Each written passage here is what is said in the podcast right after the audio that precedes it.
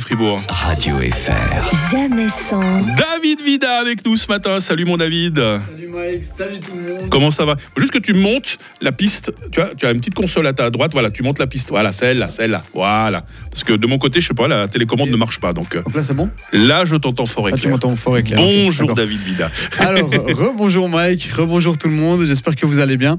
Alors aujourd'hui on est le lundi 5 février et il y a une personne qui fête la naissance de son premier enfant, le petit Matteo Flixbus. Bon, alors, je sais pas qui c'est, mais il y a sûrement quelqu'un qui fête la naissance de son petit Matteo Flixbus. Donc si tu nous écoutes depuis Châtel-Saint-Denis, Écuviance ou Taffers, félicitations à toi et à ton petit garçon.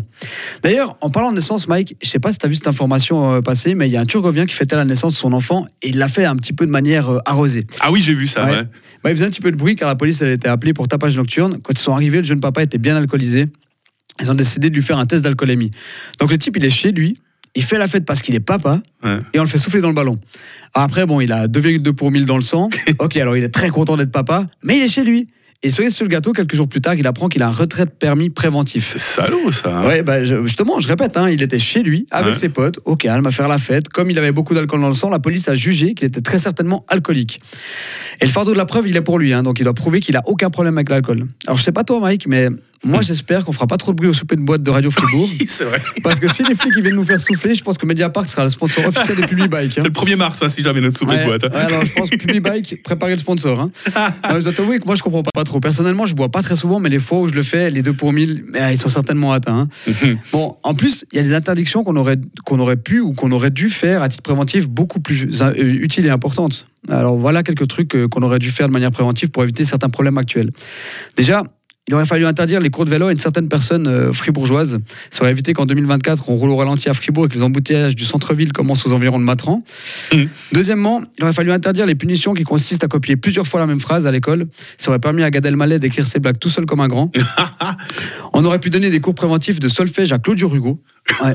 Alors, ça aurait peut-être été un bon, un bon politicien. Hein non, je rigole. Il aurait au moins chanté juste. On aurait pu obliger le chef de l'armée à faire la comptabilité pour qu'il ne confronte pas les actifs et les passifs au moment de faire des achats avec l'argent du contribuable. On aurait pu faire pareil avec Migros. Ça leur éviterait euh, peut-être de licencier des milliers de personnes alors qu'il y a Mm. un an, ils ont réalisé leur plus gros bénéfice.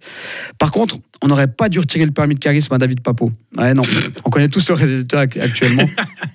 On aurait dû retirer le barreau, euh, le barreau par contre à Maître Daflon et dû décerner le titre de philosophe. Il n'aurait pas été meilleur, mais ses déclarations ont été moins pénibles à entendre. Au contraire, on n'aurait pas dû retirer le budget pour avoir des caméras 4K à Mediapark.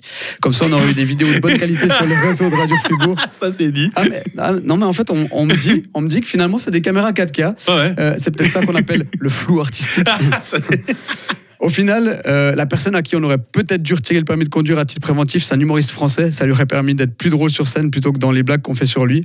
Bref, la prévention c'est bien, mais quand c'est juste pour faire chier les gens qui sont tout simplement heureux, eh ben c'est nul. Allez, bisous tout le monde. Allez, Bonne journée Mike. Merci David ciao. Vida. Tu seras jeudi au Crapule de Fribourg pour une soirée test and shot. Alors très brièvement, la soirée test and shot, c'est quoi Alors, c'est des humoristes, donc Ouais. Thibaut Agoston, Sarah Motet et Neil Maxwell qui viennent tester des blagues avec Hugo M en maître de cérémonie. Et quand ils font un bid, ils doivent boire un shot. Attention parce qu'il y aura peut-être des ballons à souffler. Attention à mon permis. hein. Allez, à bientôt. Bonne journée. Radio FR. Jamais sans. Rio et son zapping demain.